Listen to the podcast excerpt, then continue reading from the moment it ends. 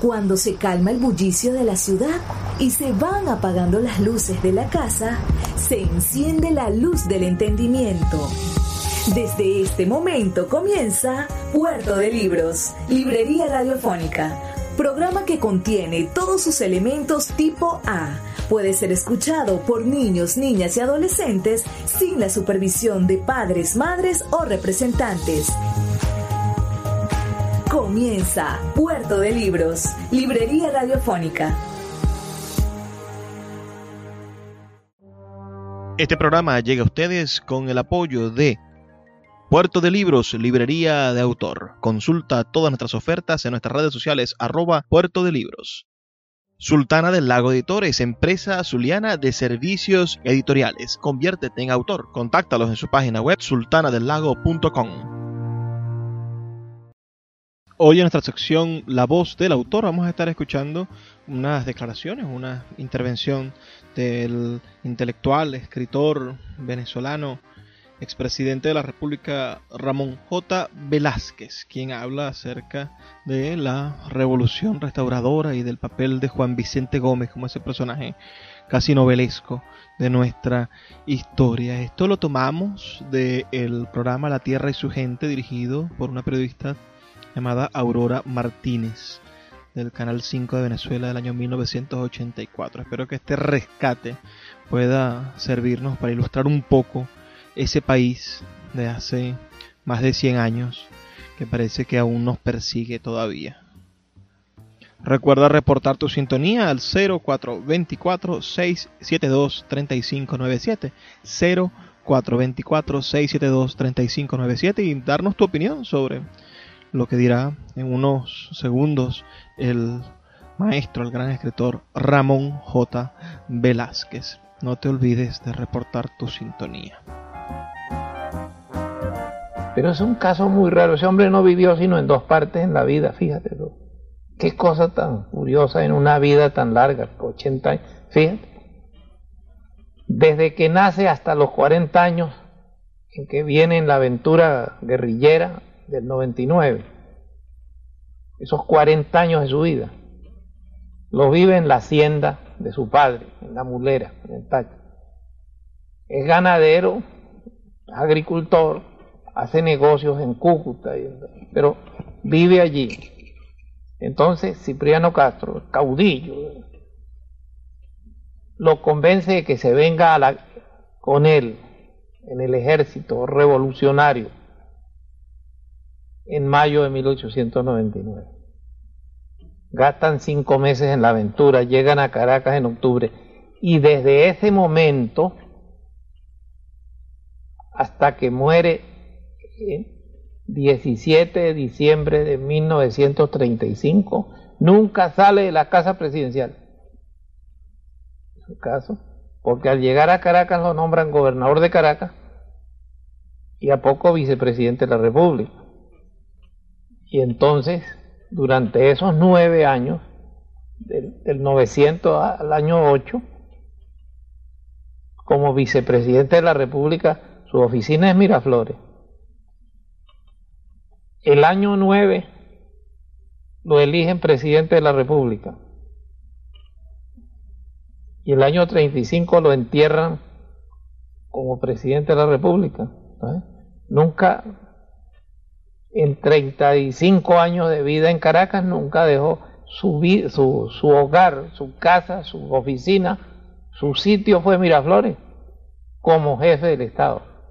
Es curioso ese caso. Y hay una Un hombre que hasta, hasta los 40 años de edad fue un hacendado, sin tentaciones políticas, gran amigo de, de Castro, pero más nada. Y es a los 40, 41 años cuando empieza a surgir esa personalidad, cuando para otros ya la vida está hecha. Bueno, la expedición que se llamó Revolución Liberal Restauradora, que no ha sido estudiada bien por la historia, porque es la última gran expedición guerrillera que viene desde una provincia hasta Caracas y toma Caracas en 1863 pues, fue la Revolución Federal y entraron a Caracas los coreanos y los larenses que era un espectáculo. No olvides que Venezuela estaba aislada entre sus regiones. Un andino era la cosa más rara en la Caracas de 1900 como en la Caracas de 1847 la entrada de los orientales con Monagas fue una conmoción. Juan Vicente González decía eh, en un panfleto contra Monagas por allá del año 48, y entró Monagas con sus bárbaros de Oriente. Para el caraqueño, la gente de, de la provincia de Nueva Andalucía, de Maturín, de Barcelona eran bárbaros. Luego 20 años más tarde, con la Revolución Federal, entran los coreanos, los llaman los cabezones, entran los, arquisimetanos, entran los calaboceños, a irse mezclando. No había otra razón de mezcla que la guerra civil. Los últimos que llegan son los andinos, en el 1899. Es la expedición que organiza Cipriano Castro y Juan Vicente Gómez en el Táchira, de 1500 muchachos porque la mayoría de, eso no era ejército, era una caravana, era un grupo de guerrillas. Habían campesinos en su mayoría, comerciantes de pueblo, maestros de escuela, músicos, carpinteros, talabarteros y un grupo de bachilleres, entre ellos un bachiller llamado López Contreras. Se vinieron, empujaron con, con Cipriano Castro, que era un iluminado, un, caudillo del tiempo que les hablaba y lo, un hombre que arranca a un hacendado de 40 años y le dice, vamos a la guerra, y a un comerciante, vamos a la guerra, y a un muchacho de escuela, y a un campesino, y a un bachiller. fueron cinco meses entre el Táchira y Caracas. Venía Gómez como administrador del ejército, no como guerrero, es decir, comprando en las pulperías las alpargatas, las cobijas, la sal, el papelón. Venía con, hoy se diría el logístico. Bueno, como tal entró. Esta era una expedición de campesinos, de gente de los pueblos, de estudiantes. Sus edades oscilaban entre los 15 años y los 25. Los dos únicos que tenían 40 eran Castro y Gómez pero Rafael María Velasco es gobernador de Caracas a los 21 años. Carlisto Escalante es presidente del Estado Sucre a los 22 años. Es un país que está en plena efervescencia, hay una gran crisis, ha caído el liberalismo amarillo, que había durado 30 años. Ahí entra Gómez. Y de pronto aquel señor que no había visto una gran ciudad nunca, San Cristóbal tendría 9.000 habitantes, Cúcuta tendría 10.000. Ese señor llega a Caracas y a los 10 días de gobernador del Distrito Federal. Lo mandan al Táchira a que ocupe la región, regresa aquí y un año después aquel señor es vicepresidente de la República. Lo nombra un Congreso. Entonces se alía todo el país contra los andinos, liberales, amarillos, y, y levantan un ejército de 16 mil hombres, 7 mil, no, 8 mil en Oriente, con Rolando, 8 mil en Occidente con Peñalosa y Mendoza, para liquidar a Castro, para liquidar el nuevo régimen. Entonces Castro le entrega el comando militar a Gómez. Y Gómez, que no ha tenido experiencia militar real, acepta la misión. Y cuando le dicen, pero usted se va a enfrentar a Luciano Mendoza, que derrotó a Páez. Y Gómez le dice, sí, ¿qué pierdo yo? Las gano todas. Si derroto a Mendoza, derroto al que derrotó a Páez. Y si me derrota Mendoza, me derrota el que derrotó a Páez. Y lo derrotó. Y un año después, es que es una historia, una novela, una cosa. Un año después, el ejército de la revolución, el ejército de Nicolás Rolando, ejército de 10.000 hombres, se le rinde en Ciudad Bolívar a él. El general Rolando le entrega la espada de la rendición. Eso no se veía a todo lo largo del siglo. la rendición de un ejército. Entonces cuando ese hombre regresa el año 3 a Caracas, desde Ciudad Bolívar, pues viene como un conquistador, entra en medio de arcos y himnos y las escuelas en las calles y toda esa cosa, y se convierte pues en un personaje tan importante o más importante que Cipriano Castro. Y entonces estalla la rivalidad entre los dos. Y de pronto en Venezuela hay castristas y gomecistas.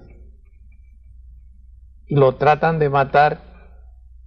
Esta es una época que se llama la conjura, en que el gabinete, eh, los ministros son enemigos de Gómez.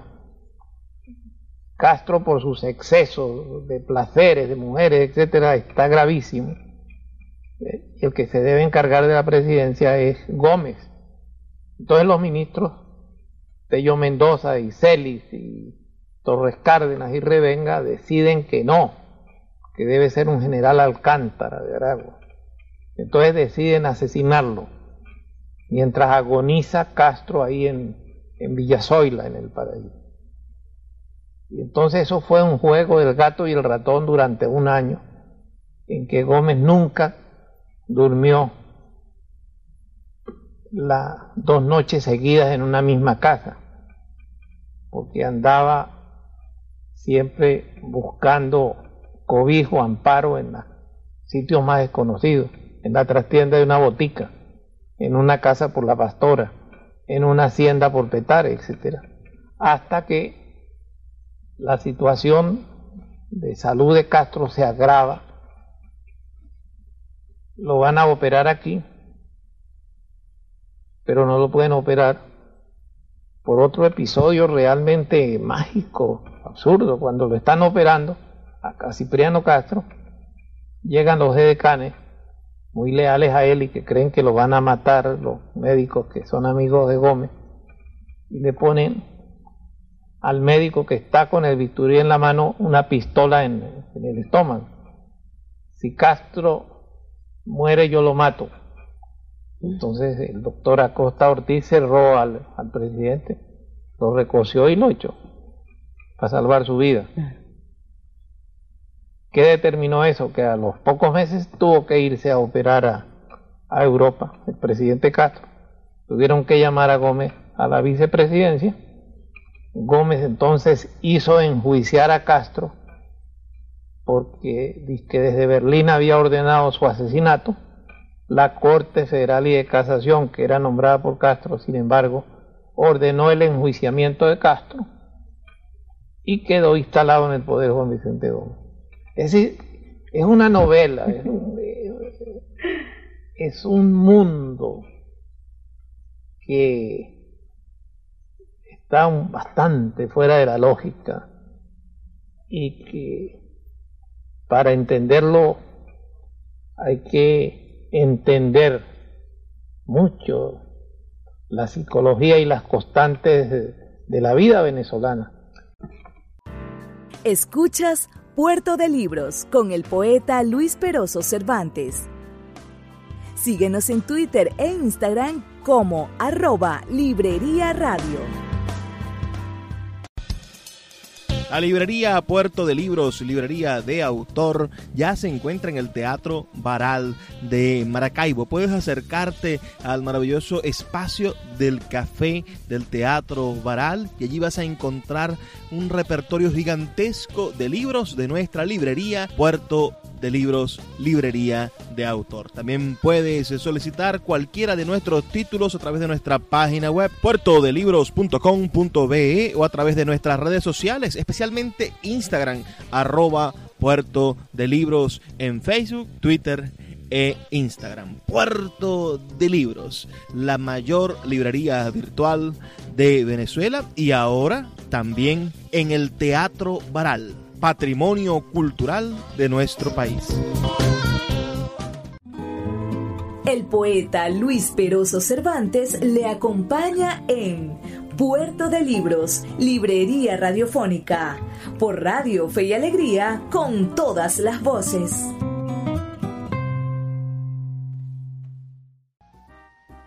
Luego escuchamos a, Ramón J. Velázquez, un, hombre brillante, historiador, un gran conocedor de nuestra, de nuestra idiosincrasia, que logró analizar y, dar esos vestigios del, del terrible periodo gomecista que también me causa tanta curiosidad, ¿no? Ese, ese, esa idea del hombre de 40 años metiéndose después a la política.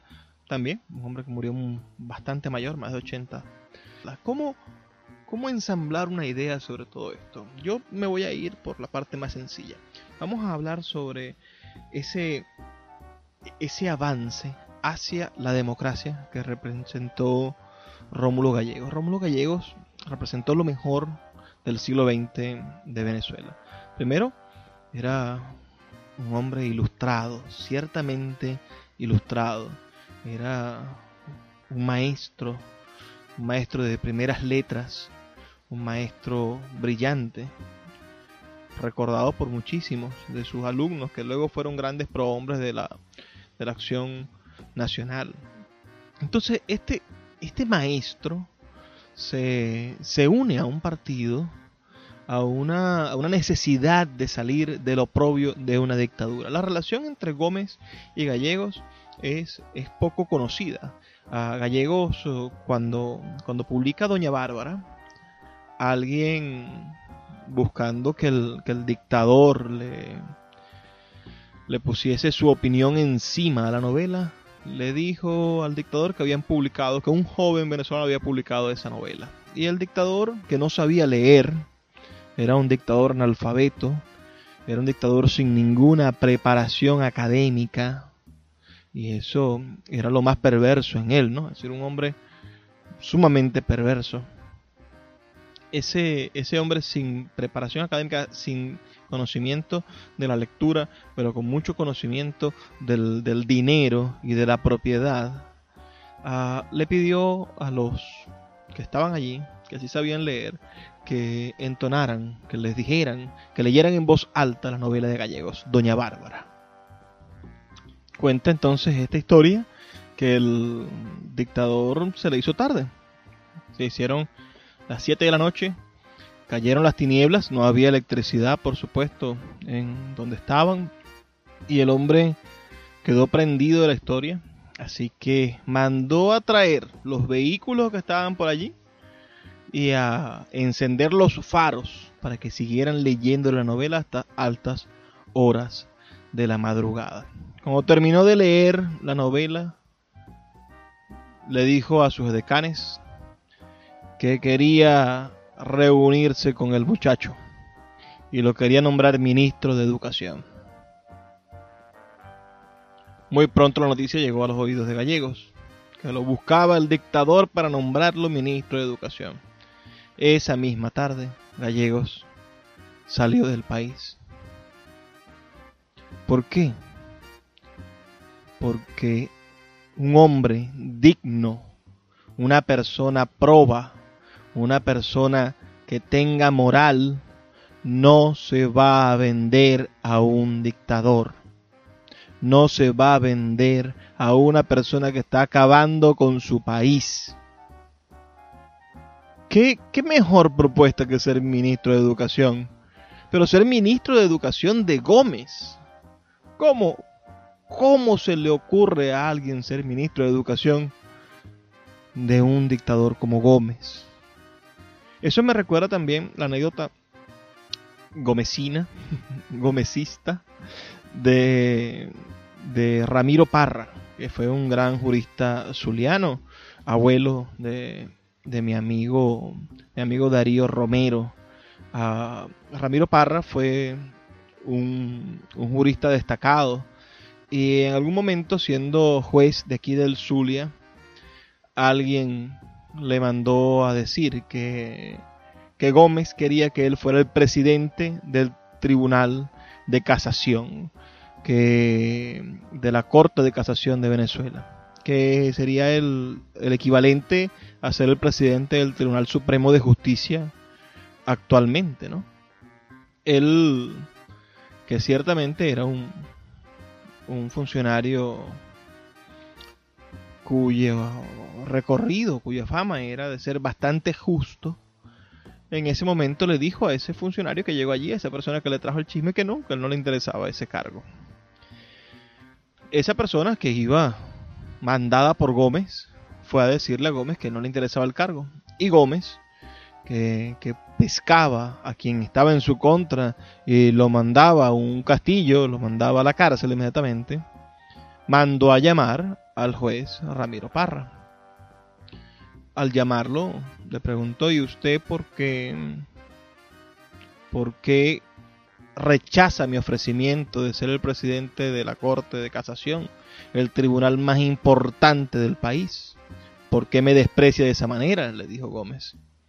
Y el hombre, que era un hombre muy justo, le respondió que no podía hacerlo porque si en algún momento llegara a sus manos un caso que tuviese alguno de los múltiples intereses económicos o de los múltiples intereses que tenía Gómez en el país y llegaba a su, a su juzgado un caso que tocara los intereses de, Gómez, él no iba a, a tener eso en consideración, sino que iba a actuar con la justicia y que por eso no lo aceptaba para no tener ningún problema con él en el futuro.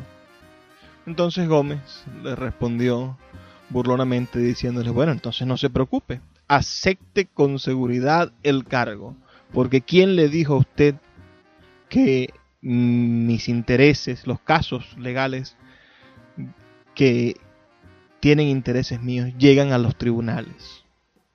Fue la respuesta que le dijo el dictador. El primer, primer caso, el primer, el primer, el primer síntoma de una dictadura en general es la debilidad del sistema jurídico.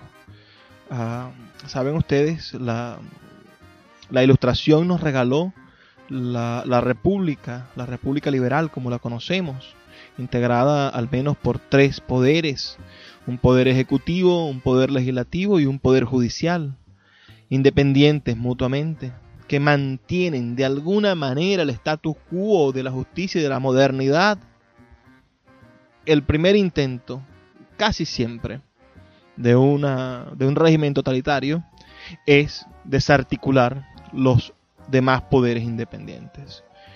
Destruir la independencia del, del poder legislativo, identificado en los países como el Congreso, en Venezuela como la Asamblea Nacional, y después minar, destruir, corromper la esencia de los poderes del poder judicial.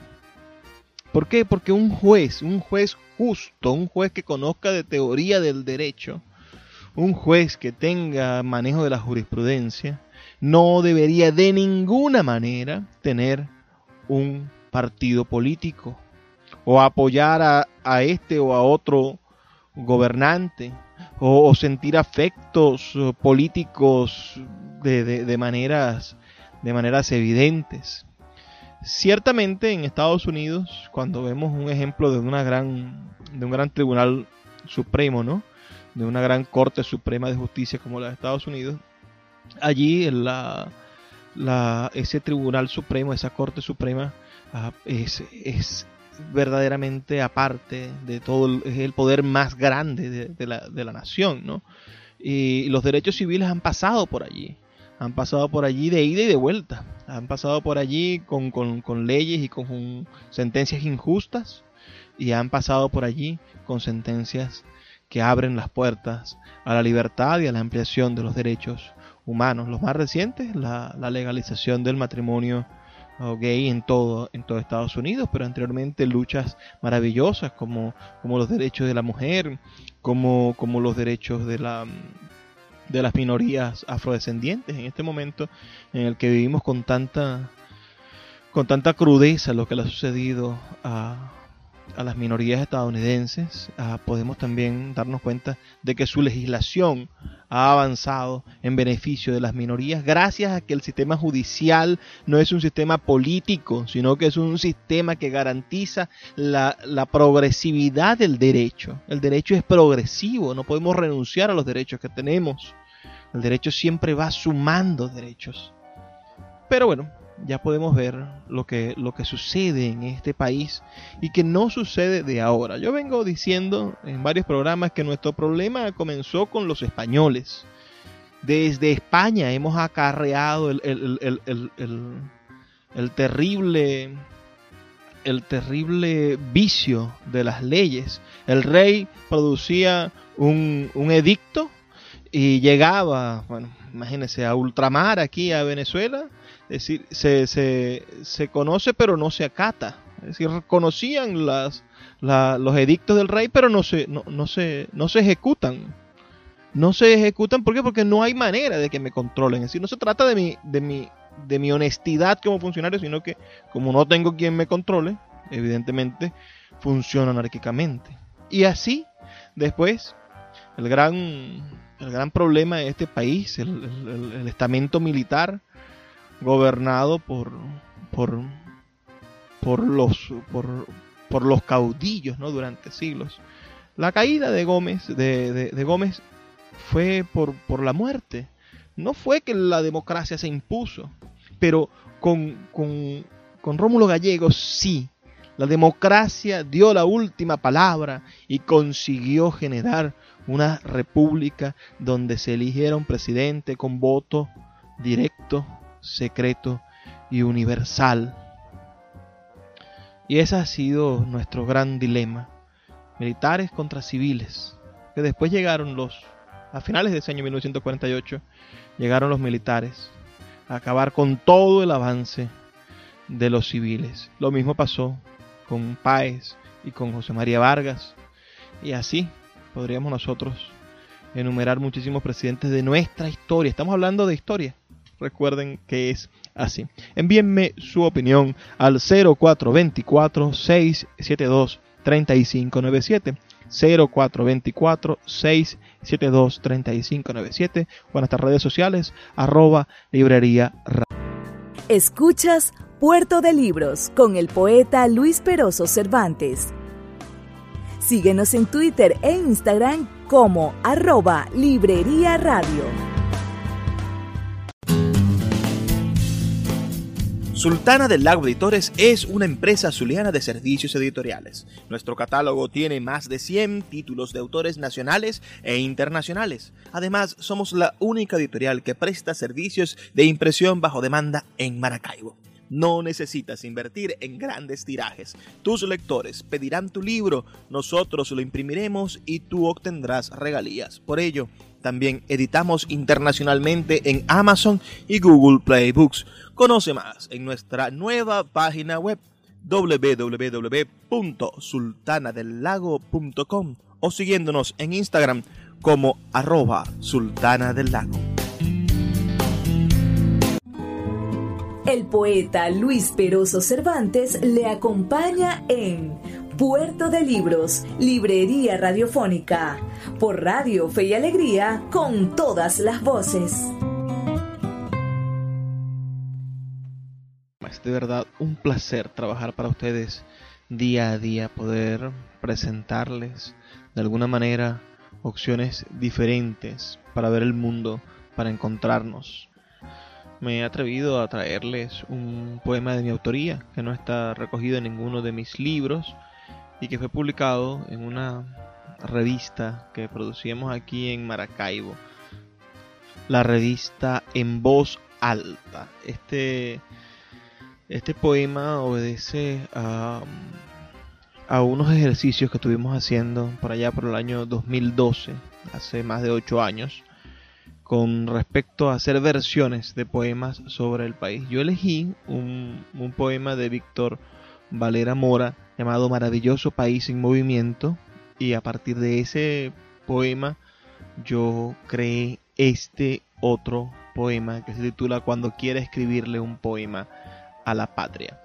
Si me lo permiten, voy a estarles leyendo este poema y después me gustaría saber sus opiniones. Me gustaría que me escribieran al 0424-672-3597 con sus comentarios. Cuando quiera escribirle un poema a la patria, estaré en problemas.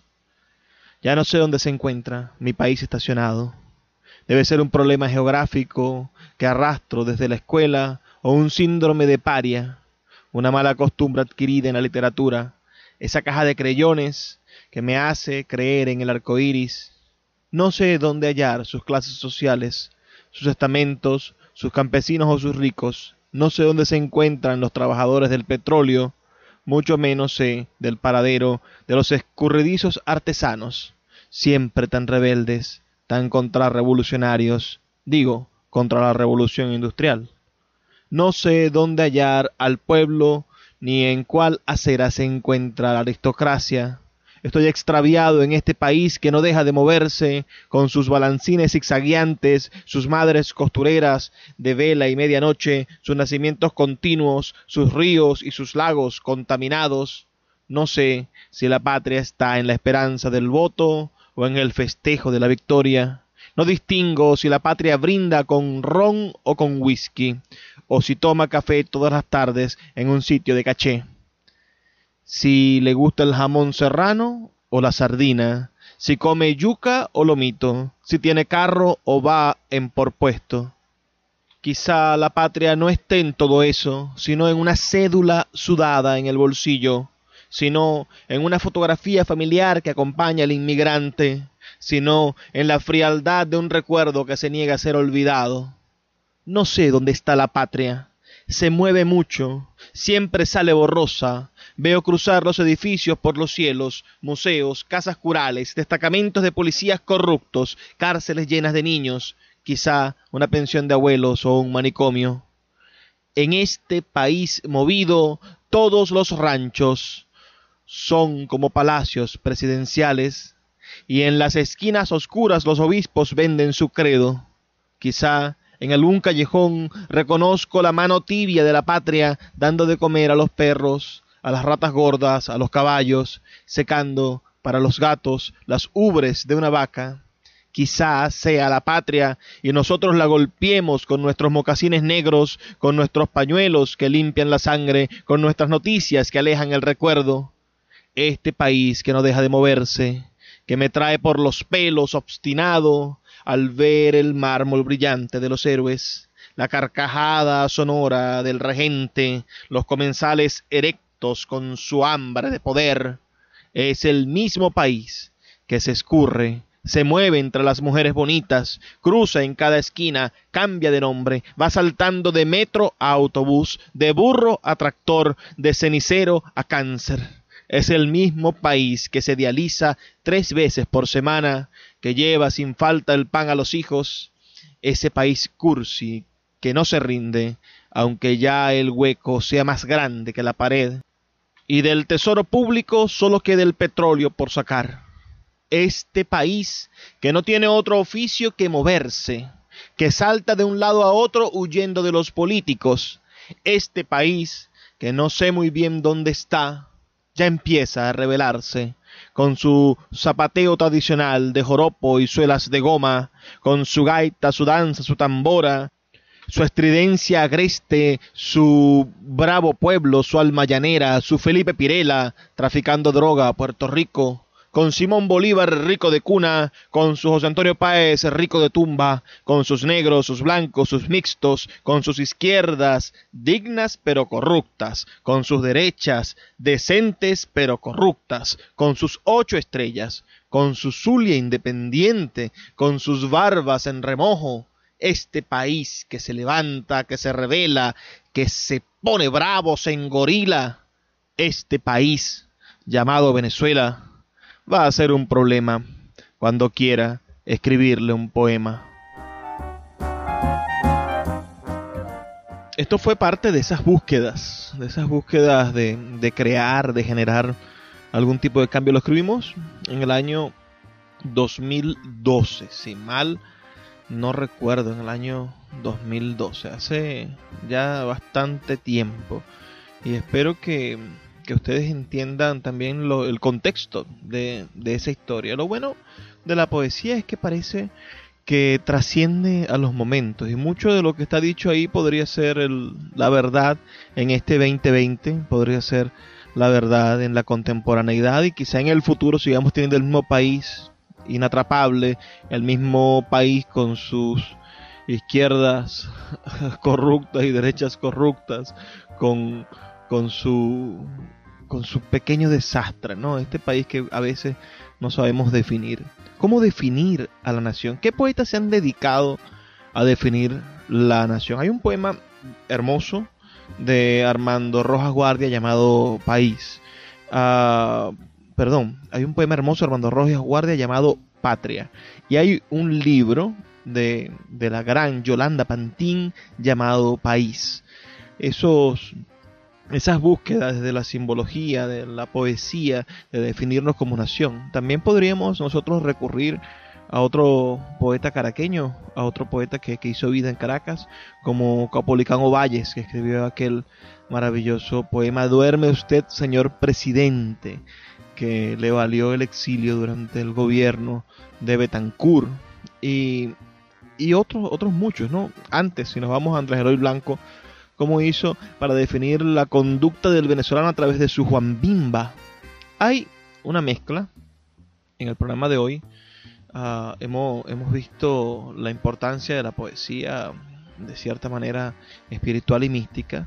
Hay una mezcla entre la actitud del poeta, la, la, la, razón que tiene el poeta de ser para transformar las cosas con la palabra y la actitud que pueda tener el, quien lo recibe, ¿no? Vamos a, pensar en lo que decía Benjamín Prado, ese maravilloso poeta español, amigo de Joaquín Sabina, que acabamos de escuchar hace un rato, y él nos decía, bueno, que, que dependiendo de las palabras que usáramos, que el poeta elegía, podíamos transformar nuestras realidades. Vamos a dedicarnos nosotros a buscar palabras para este país. Vamos a estudiar a nuestros poetas nacionales, a los poetas de Venezuela que se han dedicado a sentir, a padecer, a transformar el país dentro de su escritura. Y nosotros mismos hagamos una, una nueva una nueva interpretación que quizás no sea nueva de, de esta nación que tanto nos duele y que pareciese que a veces se cayera a pedazos y otras veces pareciese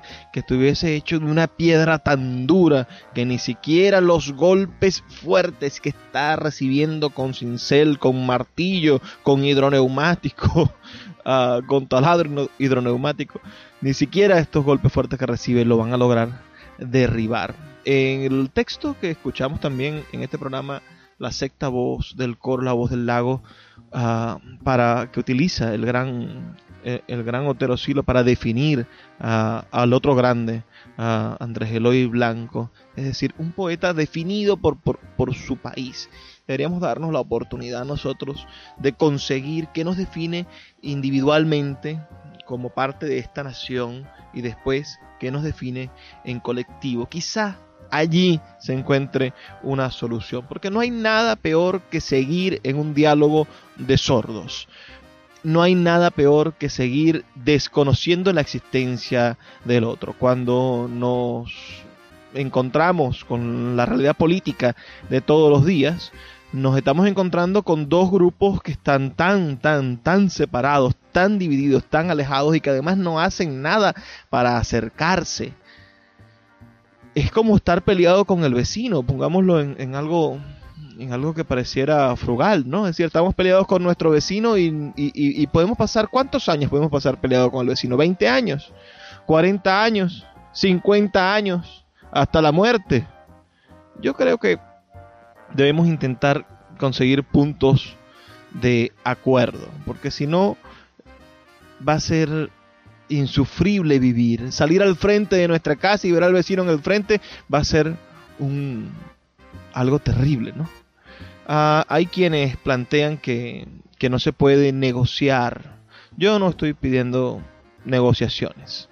Yo no estoy pidiendo que, aquí la gente ah, acepte que el delito exista o que o todo lo contrario que se que se perdonen eh, como si fuese tan fácil perdonar un montón de cosas que han sucedido en la nación y que han sucedido en el pasado no estoy hablando tampoco de perdón estoy hablando de conseguir los puntos que nos definen como venezolanos. A usted lo define algo como venezolano y eso es lo que debemos de rescatar. ¿Qué nos define a todos como venezolanos? ¿Qué nos define a cada uno, a nuestros vecinos, a ese vecino que le tenemos rabia, a esa vecina chismosa que a veces nos echa vaina?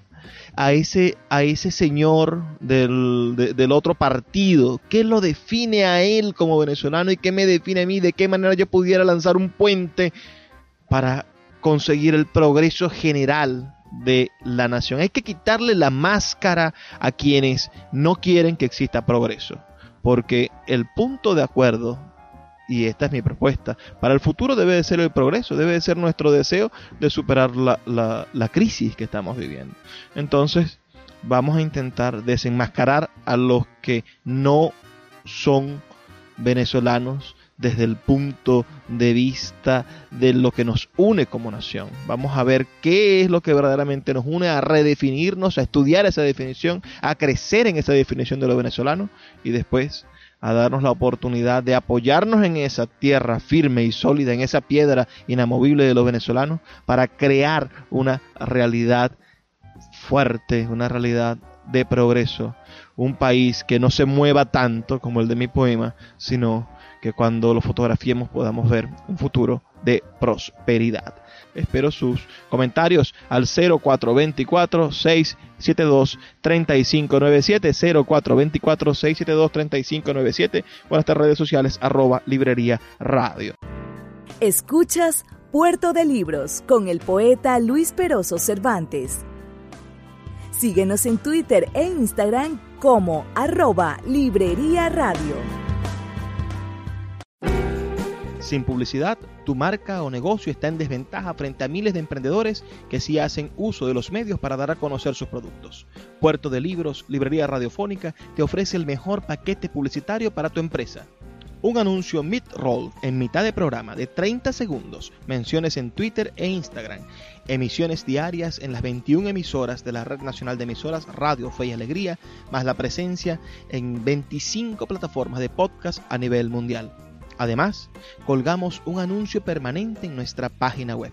Únete a nuestro selecto grupo de patrocinantes y garantiza que tu marca o negocio tenga presencia diaria y constante ante miles de personas. Invierte en publicidad en radio con Puerto de Libros, Librería Radiofónica. Consulta nuestras tarifas al 0424 672 3597 0424 672 3597 el poeta Luis Peroso Cervantes le acompaña en Puerto de Libros, Librería Radiofónica, por Radio Fe y Alegría, con todas las voces.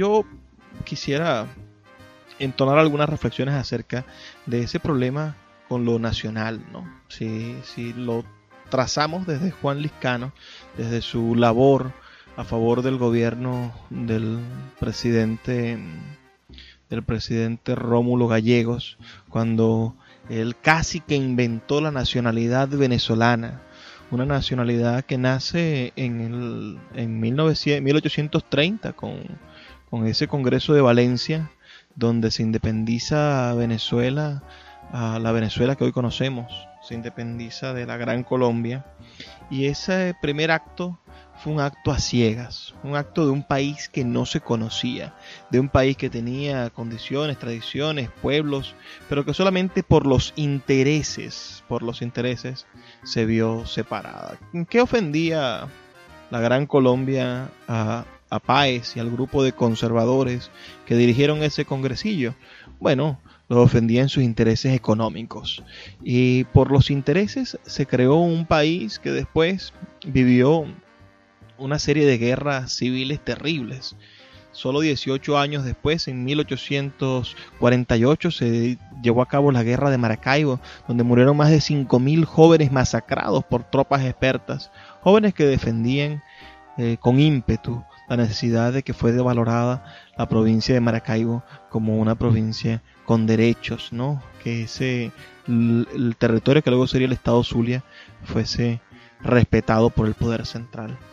Pero la venezolanidad no existió, creo yo, hasta el primer acto cultural de la venezolanidad, que fue ese acto de, presentación, de, toma de posesión del presidente Rómulo Gallegos en el nuevo circo. Rómulo Gallegos antes, con la confección de sus novelas, con la escritura de Doña Bárbara como la gran novela del llano, con la escritura de Sobre la misma tierra como la gran novela zuliana o guajira, con la escritura de Canaima como esa novela que genera un punto de quiebre en, el, en la naturaleza venezolana y nos da a conocer ese, ese maravilloso mundo de, de, nuestra Amazonía, de nuestros macizos guayaneses, del sur de nuestro país, ¿no? Si no es por Gallegos que va creando la mitología, que va generando la narrativa de esa historia de Venezuela, no se hubiese preocupado jamás por ser Venezuela.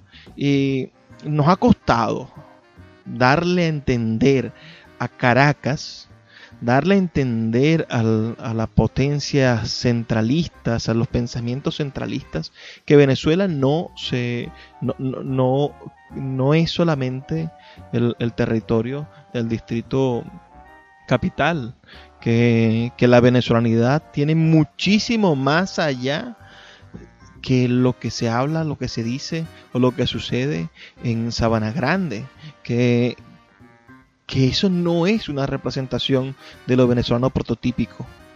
Y, es genial saber que en las calles de Mérida, bellas calles empedradas en nuestra ciudad de Mérida, hay, hay un elemento de la venezolaridad maravilloso, puro, tan digno como, como el hablar y del, del, caraqueño y que en nuestros llanos venezolanos, que en Apure, que parece la última frontera olvidada, se encuentra también el espíritu profundo del venezolano y que allí, a pesar de que el colombiano que se encuentra muy cerca se parezca más al apureño que el caraqueño, se encuentra también el espíritu del venezolano. Todo esto fue analizado creado, estructurado por el pensamiento de un gran hombre como Juan Liscano y por eso su, su épica en llevar, por ejemplo, los diablos danzantes de Yare a que estuviesen allí en el nuevo circo, mostrándole a los caraqueños que Venezuela era más que Caracas.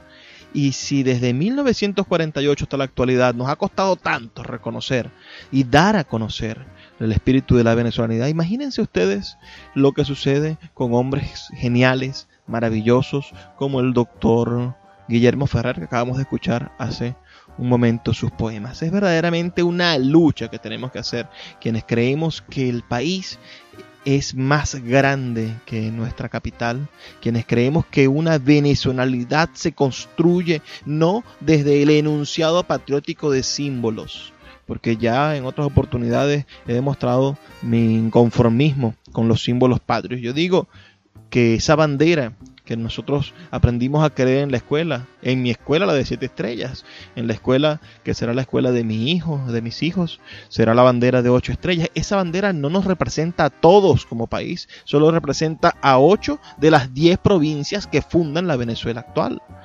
Y entonces en esos símbolos no se encuentra cifrado la venezolanidad. Se debe de encontrar cifrada en la manera en la que nosotros construyamos un discurso de unidad nacional capaz de representarnos a todos. Y es en el arte, creo yo, en la literatura, así como lo hizo Gallegos a principios del siglo XX es como nosotros tenemos que hacerlo ahora. Debemos de reconocer, ir a los pueblos, ir a las ciudades, ir a las pequeñas ciudades y allí encontrar los discursos profundos de la venezolanidad en nuestra literatura, en nuestras novelas, en nuestros sueños, en nuestra manera de hacer música, en nuestros pintores, en nuestros artesanos, en nuestras muñequeras, en las señoras que hacen dulces, que, que cultivan el sagrado arte de la gastronomía.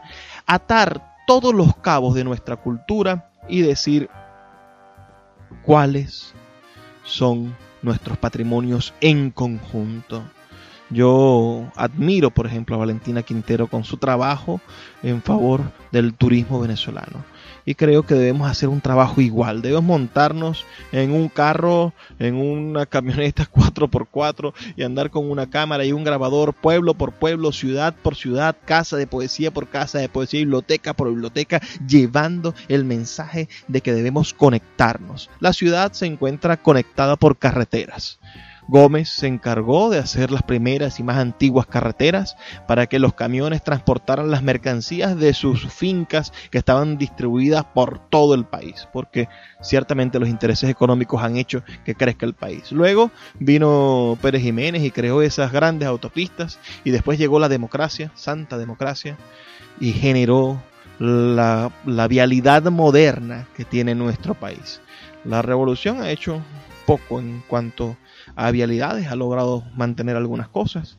Esperamos que los proyectos no se detengan. Lamentablemente no tenemos la red de trenes que ofrecieron y etcétera.